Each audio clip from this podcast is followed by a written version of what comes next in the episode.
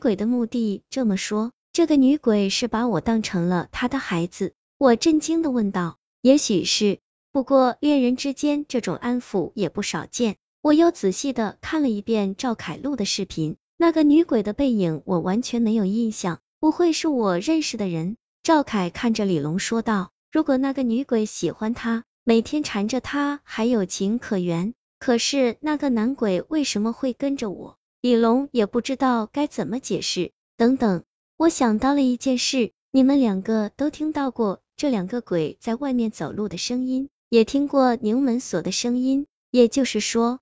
这两个鬼是想进入我和赵凯的房间里，并且你曾经目睹那个男鬼进了赵凯的房间，而且赵凯还录下了女鬼进我房间的视频。李龙有些莫名其妙的看着我，赵凯刚要张嘴，却被我打断了。我顺着刚才的思路接着说道：如果那个女鬼是基于某种原因对我感兴趣，那另一个男鬼为什么刚好选择了赵凯而不是你？李龙有些不高兴了，好像我是在诅咒他一样，所以我猜这两个鬼的目的根本就不是我和赵凯，而是我俩的房间。也许我和赵凯现在住的房间原本就是属于他们的。李龙听完后好像也明白过来，所以你们搬进来后，这两个鬼才出现。他们不是跟着你们搬来的，而是你们搬来后把他们挤了出去。咱们三个不在家时，就会把自己的房门锁上。所以那天男鬼在客厅里徘徊，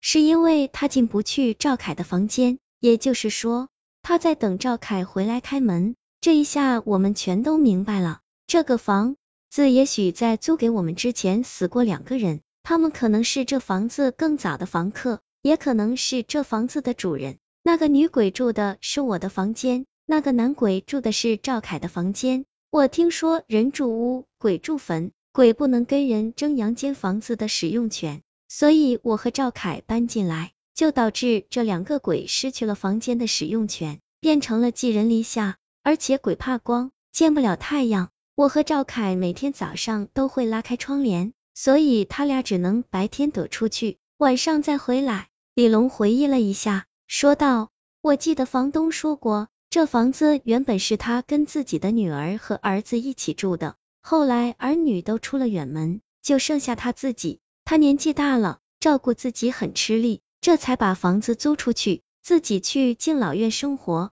所以，房东的儿女很有可能不是出远门，而是死了。这两个鬼实际上是兄妹或者姐弟，他们死后并没有离开这里去投胎，而是还生活在这个家里。我总结道。可赵凯听完却纳闷的说道：“要是这么说。”那个女鬼可能喜欢上了你，所以怕你听见她和那个男鬼走动的声音，才给你唱歌助眠，以免你害怕的从这里搬走。可那个男鬼总不可能喜欢我吧？他完全可以把我赶出去，为什么还要留我在他的房间里住？赵凯说到这里，看了看李龙，而且他把我的背包放在你那里，目的到底是什么？结束人数，我忽然说道，咱俩是两个人。他是一个人，如果你和李龙产生了矛盾，或者动了手，李龙会怎么办？李龙也明白了我的意思，那肯定是我搬走，我人单势孤的，肯定不会留在这儿吃哑巴亏。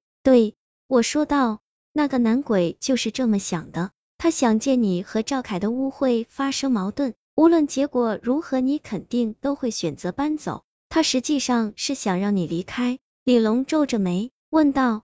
我离开对他有什么好处？还是因为房间？你走后，这房子就有一个房间是空着的。只要他想办法让赵凯住进你的房间，他就又夺回自己房间的使用权了。我一拍大腿，说道。李龙恍然大悟，所以在他们眼中，离开的人只能是我。他们从你俩搬来的那时候就商量好，想要让我从这里搬出去。事情一下子全都清楚了。咱们必须马上离开这里，我斩钉截铁的说道。就在这时，我房间门口突然出现了一道黑影，紧接着我就被抱住了。我能清晰的感觉到那是一个女鬼，我急忙扭动着身子想要挣脱，可无论我如何用力都无法对抗他的力量。亲爱的，你别怕，有我在，没人会伤害你。那个女鬼忽然说道：“我看到一个男人的背影出现在客厅里，他竟将李龙和赵凯提了起来，